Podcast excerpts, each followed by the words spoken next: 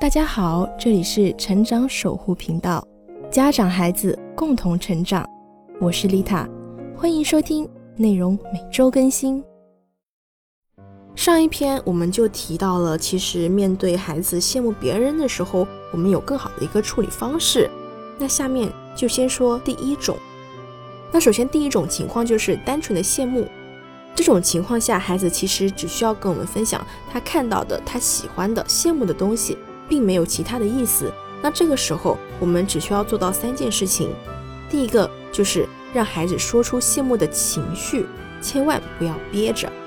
第二就是当孩子的听众，去及时共情。第三种就是去鼓励孩子，夸奖他羡慕的人事物。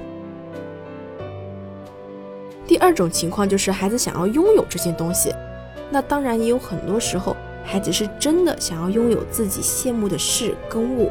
那这个时候，我们依然需要做两件事情，第一个就是把情绪跟行为分开，第二个就是分清需要跟想要，有条件的满足。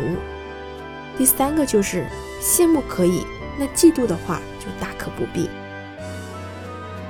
刚刚提到的两种情况，都有相对应的方式可以去很好的去引导孩子。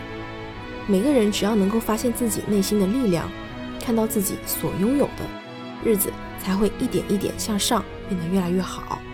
所以，与其说给孩子金山银山，不如给他一颗富足的心，让他在羡慕别人的时候，也能看到自己所拥有的，始终充满希望和力量。感谢收听本期节目，更多精彩内容，欢迎点击关注和订阅我的 FM 哦。